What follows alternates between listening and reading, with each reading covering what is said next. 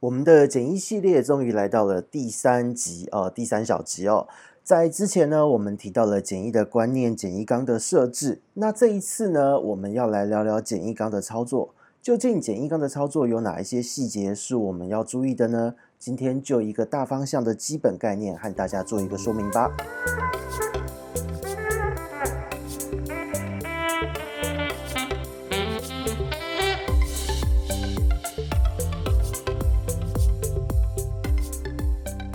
Hello，大家好，这边是与我同路人说的梧桐，我们又见面了哦。就是就如同我们刚开始所说的，在我们简易缸的这一个设置呢，呃，其实，在上一集我们得到了蛮多不错的回响。那其实呢，我们发现有很多人对于缸体的设置，他们现在是没有问题了，因为在听过我们的 Podcast 之后呢，其实对于自己的这个简易的概念，其实是有蛮大的一个翻新哦。但是，但是。其实有很多人又有接下来再问到我们一些比较细致一点的问题，就是所谓的操作。因为操作这一件事情呢，每一个人的操作习惯不同，每一个人居住的地区不同，有一些的水质可能要调整，有一些人的水质可能不用调整，有一些人他只有一个网具，他只有一个容器等等的状况都不一样。那所以呢，我们今天教的呢是告诉大家一个操作的基本逻辑，一个操作的基本重点。那今天呢，你养的鱼不论是哪一个鱼种，不论你的鱼是哪一个水域，或是不论你住在哪里，或是你住在台湾以外的别的国家也没有关系。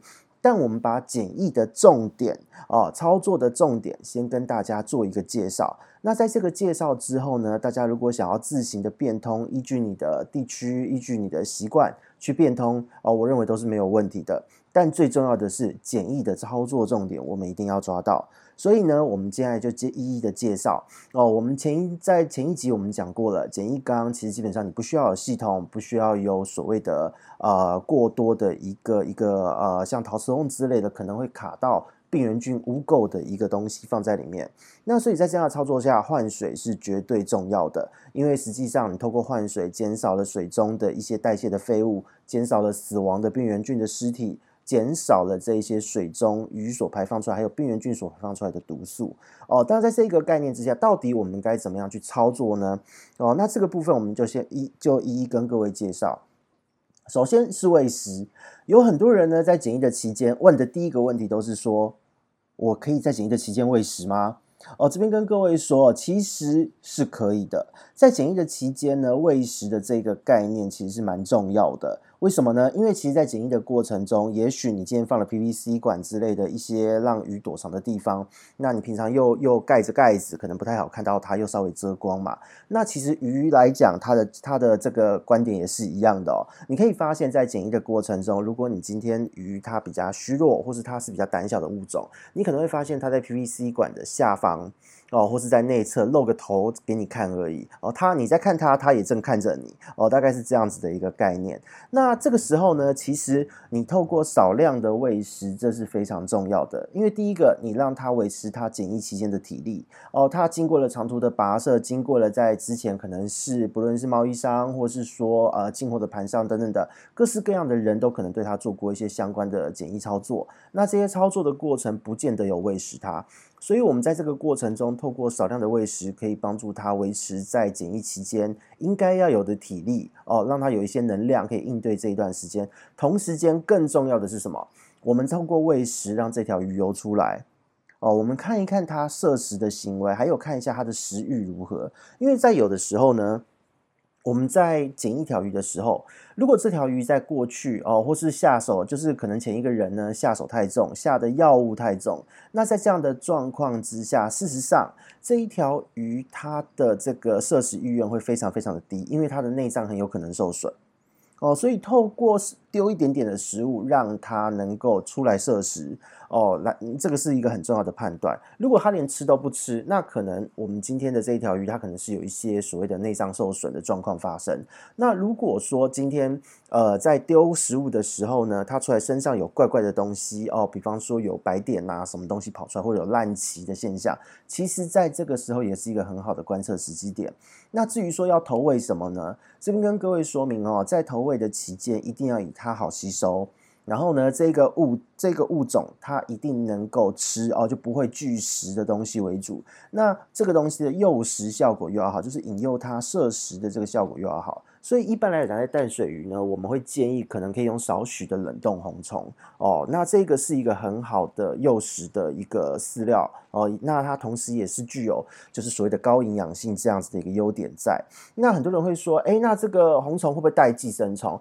这边跟各位说啊，其实一般的冷冻红虫它基本上没有什么寄生虫的问题，因为呢，寄生虫其实在呃你能买得到的红虫啊，其实都是经过了就是低温处理。那这些低温是能够把虫确实的杀死的，那你当然不要说把这个虫冷冻太久，那冷冻太久的话，你如果保存了超过半年还用，那这个虫很有可能它本身的营养已经流失了，因为即使在冷冻的状态下，这个冷冻红虫呢，它本身还是会受到酵素或是一些细菌的缓慢作用，所以它逐渐会被分解掉。那如果你解冻太久，它滋生的是细菌，所以实际上在喂食呢，我们喂食冷冻红虫在检疫期间，你不需要担心寄生虫，你比较需要担心的是你解冻会不会解冻太久，或是这个虫新鲜不新鲜。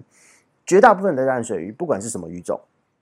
你只要丢的是冷冻红虫。哦，丢个一点点下去就好，丢在那个 PVC 管，它会待的那个位置的前方，通常它都会有很高的摄食意愿哦。那如果它连冷冻红虫都不吃，那其实问题通常都还蛮严重的，就代表这条鱼的身体状况可能不是那么理想，你可能就要多花一点时间去观察。那在你喂食过后呢？哦，那你可能就是可能要过差不多至少四个小时，二到四小时以上，我都会建议四小时以上的时间，因为你要让它吸收代谢，然后排泄出来。那这个时候的观察呢，就是你要看它的排便如何。那它排便的状况如果是正常的，哦，有正常形状的便便，或是说它的这个便便呢有黏液状，这些都是一个观察的重点。那你在打开来看到它排便之后，OK，你就可以准备换水的动作，因为。这个观察呢，你同时可以观察它的肠道，可以观察它的摄食行为，可以观察它的体表状况，你都可以帮助你判断这一条鱼现在的身体状况如何。那至于喂食的频率是什么？喂食的频率呢，我们会建议说，放鱼下去检疫的第一天不要喂，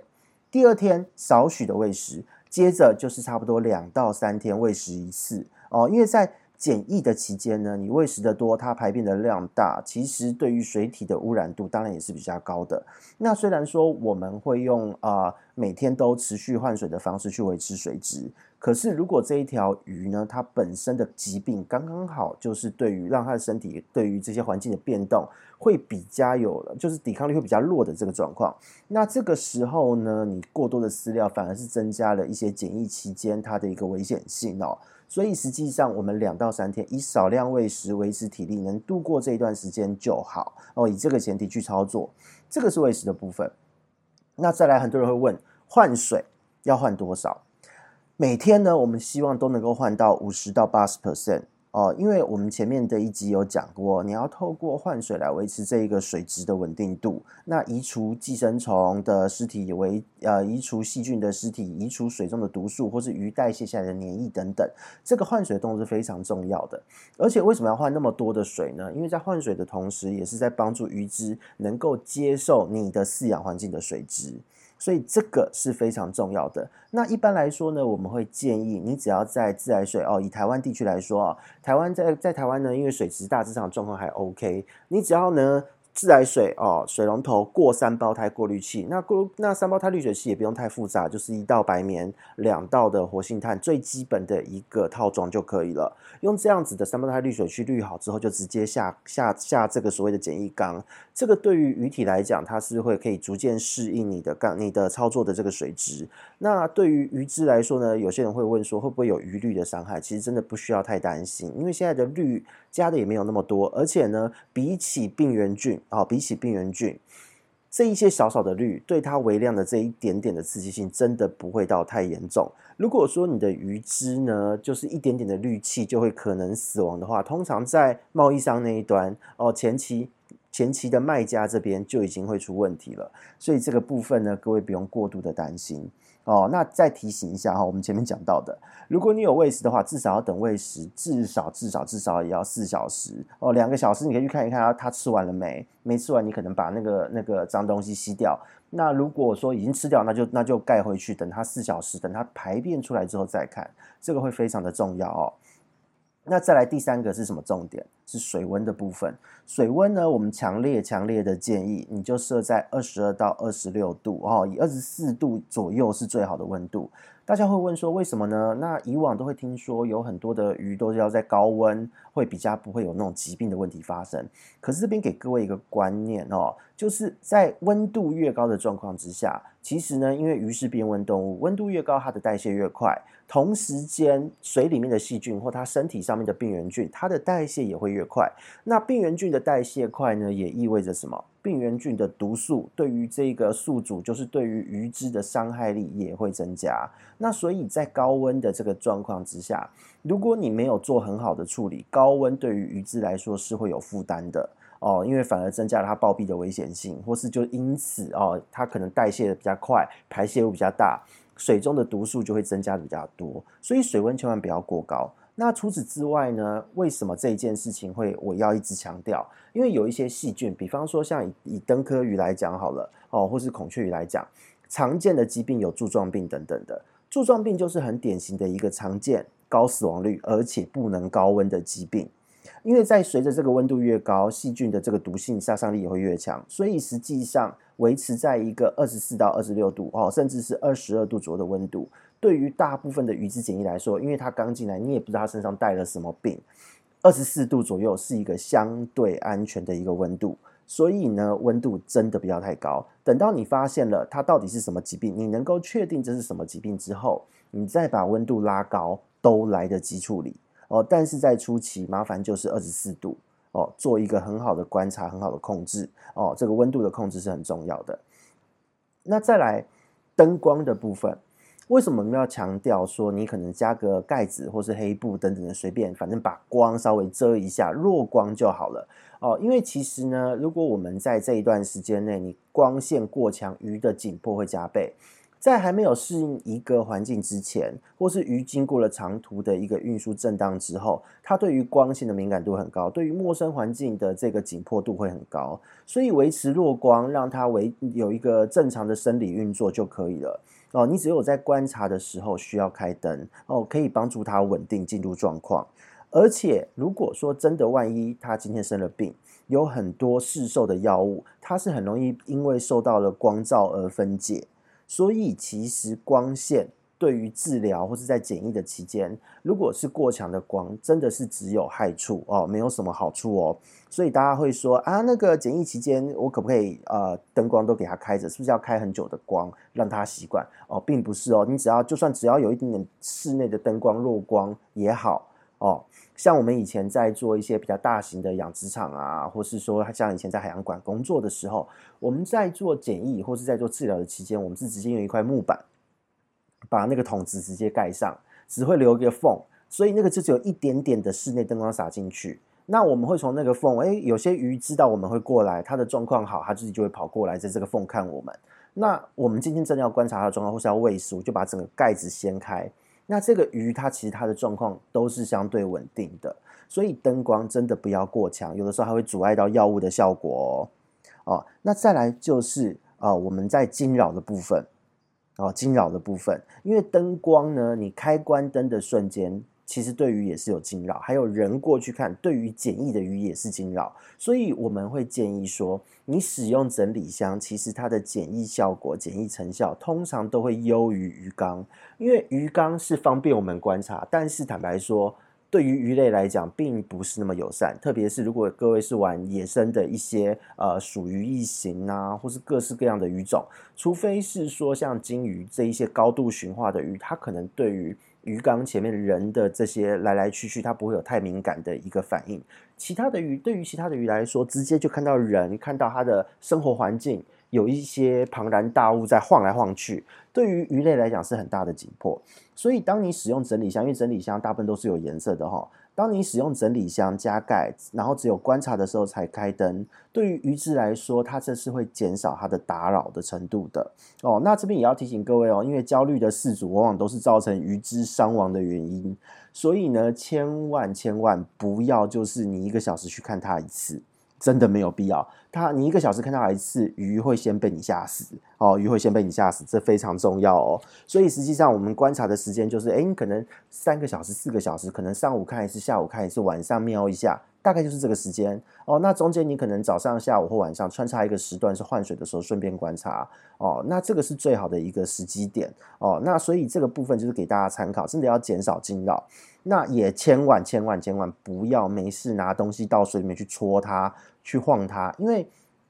有很多人他一定要亲眼看到。才会觉得这是让他安心的部分，所以呢，我是听到不少事主，他真的会拿网子去把 PVC 管连同鱼一起捞起来，看看它是否还安好。然后呢，早上做一次，中午做一次，下午做一次，晚上再做一次。那条鱼检疫到第三、第四天，大概整个鱼看到你都是像颜色都变成惨白的哦，吓到变惨白。这个千万不要哦，就是对于鱼子来讲，惊扰检疫期间，它要以稳定为优先。我们先让它健康的活下来，再来跟它慢慢的培养感情，这是我们的最大的一个目的哦。那再来呢，有些人会说，OK，那呃，我们前面的操作都做到，那当我检疫了可能快两个礼拜的时间，真的都没有问题，或是有疾病也治疗好了，我要准备下缸了，我该怎么下缸？要不要对水对温呢？这边跟各位说，这个操作是一定要的。那怎么样做呢？就是当你在下缸之前，哦。这边呢，因为有一些鱼种它比较敏感，有些鱼种比较敏感，一些比较特别的鱼，我这边就先不多谈，我们之后会再开几集去跟各位谈。但是绝大部分的鱼种啊，绝大部分的鱼种都可以怎么做？今天呢，你就把你的简易缸的水排掉差不多三分之一到一半，然哦，把这个排掉的量稍微减少一点。这个时候呢，你要加水哦。以往我们会建议说，像我们前面讲到的，就是建议说你使用三胞胎出来的自来水去加，这个没有问题。但是如果你今天要下的是主缸，鱼要进去主缸了，那我会建议你今天就刚好把主缸中间水层哦，因为缸子它一定有上中下水层嘛，把主缸中间水层的这个水抽出来，抽一部分加到这个鱼缸。加到简易缸里面去，让简易缸的这个可能你抽掉三分之一，补回去的三分之一全部都是主缸的水体。为什么要这么做呢？因为中间水层的水体呢，在大部分的情况来说，它是相对干净的。那同时间，对于你的这个主缸来说，也是顺便做一个少许换水的这一个动作哦。因为表层水会有很多的悬浮物，然后呢，在底层的水有很多的鱼的排泄物，所以中层的水，我们一般会建议取中层水，去让这一个准备进入主缸的新朋友来习惯来兑水。哦，那当我们把水移过去之后，你用你可能是直接用自来水换水，或是你有调整过的水加入主缸，帮主缸的水补满后，那今天你的这个简易缸，因为它已经开始在适应这一个主缸的水，所以你就把它静置大约半小时到到两小时的时间哦，看你的鱼种的状况而定。通常啦，如果检疫期间你有同时做循化的话。他们对于这一个呃环境的变动，他们的因他们的紧迫力不会那么高。这个时候你在兑水前，通常不会看到它有什么紧迫的行为出现。哦，它就是正常的在那边动来动去，动来动去，跑来跑去。甚至有一些鱼哦，比较胆子比较大颗一点的，它会直接，因为它觉得在检疫期间，它已经习惯你的操作了，它会在在兑水的期间也跑来旁边看着你。哦，它根本不会在乎这个换水。哦，所以这一段时间，你等半小时到两小时，看鱼的状况之后，你可以用一个勺子，用一个勺子把鱼哦，这一只要进入主缸的鱼，把它挖起来哦，可能就是你用一个杯子也可以，让它就是连同水体一起把它倒入主缸中。让它不要离水哦。以小型鱼来说，这会是一个比较谨慎的操作，减低它的紧迫。那如果是中型鱼来说，我们可能会用网具直接捞。但是，但是中大型鱼来说，你在捞的过程就要尽可能的把时间减到最少，让它离水的时间减到最低。这个会有助于它在下缸的时候受到的惊吓不要那么大哦。因为我们的检疫缸是移除它身上，哦，从。原本的这个店面，或是呃，从飞机上啊，从原本的运输地，他身上带上的一些疾病，我们在检疫缸的目的是解决他身上的问题，让他不要把这些拍米亚带到你的主缸中。但是对于这一只来说，哦，他检疫完成，他要进入主缸，即使他习惯了这个水，但是进入了主缸的时候，对于这一条鱼来讲，也是一个全新的环境。那只要是在一个完整的系统之中，一定有一些所谓的条件性致病菌，就是环环境中常在的病原菌，怎么杀都杀不完的一些原虫或是细菌。那在这样的状况之下，如果你的操作太过于粗鲁，把它移过去主缸的动作太过于粗鲁。变成说这一条鱼哦，这条新的鱼它的紧迫程度很高，它的免疫力就会下降。那这个时候可能你主缸里面原本的鱼大家都没有事，可是你就会发现你的鱼进去的这只鱼还是生病了。为什么呢？其实就是因为它的免疫力下降，你的主缸原本有的病原菌粘到了它身上。所以当发生了这个状况的时候，当然因为它是你的鱼缸原本就有的一个病原菌。解决起来会相对简单一些，至少不是你以前不曾看过的东西哦，或者就是说啊，你可能就是顺便提醒你把你的缸子可能要清理一下，因为这都是一个警讯。但是在这样的状况之下，我们还是会建议你能够减低它的紧迫就减低吧，能够不要生病都是最好的，因为有的时候会有一个连锁反应哦，当我们的鱼进去，环境常在病原菌。粘着到它的身上，让它感染了，它生病了，它的整个鱼的身体就会变成一个病原的那个温床。那透过它再去传染原本主缸中健康的鱼，这也是会发生的哦。所以各位简易的操作，其实最后的这个兑水很关键，捞进缸子的动作也很关键。哦，如何做到让鱼的紧迫减到最小的方式进入缸体，就是决定了之后你的环境的这一些常在病原菌会不会住到它身上的一个决定性的因素了。哦，所以今天呢，其实大部分的鱼种呢，它在检疫相关的一个操作，相信大家在听完我们这二十多分钟的一个介绍之后，概念都是相当清楚的。这边也提醒大家，这个小小的眉眉角角呢。其实呢，大家一定要特别注意到 哦，因为很多时候你也许时间对了哦，操作的时间对了，操作的缸体设置对了，可是你的细节一个疏忽，就导致你前面的功夫白费，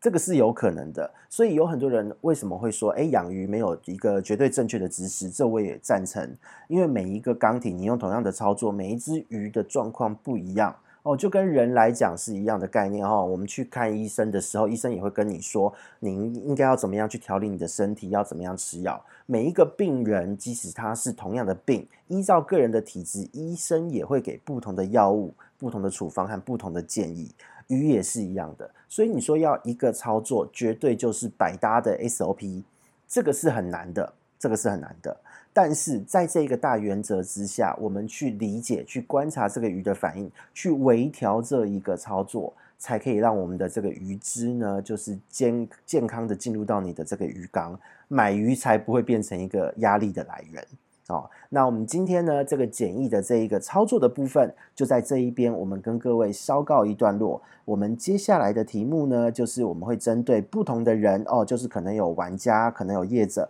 要怎么样去简易做一个相关的介绍，也让大家了解说为什么